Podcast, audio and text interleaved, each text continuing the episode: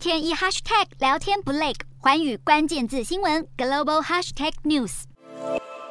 根据南韩军方消息，北韩连续在十号跟十一号往朝鲜半岛的西部海域发射了多枚疑似火箭炮的物体。由于美国军方目前在南韩部署了 F 三五 A 战机，很快要参加与南韩的联合军演，因此外界普遍分析，北韩当局近日频繁的飞弹试射是要对美韩军演进行威吓。南韩总统尹锡悦近日拍板定案，要在二零二四年前成立战略指挥部，统整军事指挥权责。未来可能由三星中将出任指挥官，整合海陆空三军各种战略武器资产。南韩也宣誓要研发太空卫星和无人机，积极推动情报监察能力。不但要有效搜集北韩情报，更是想要以此反制平壤当局的飞弹与核武威胁。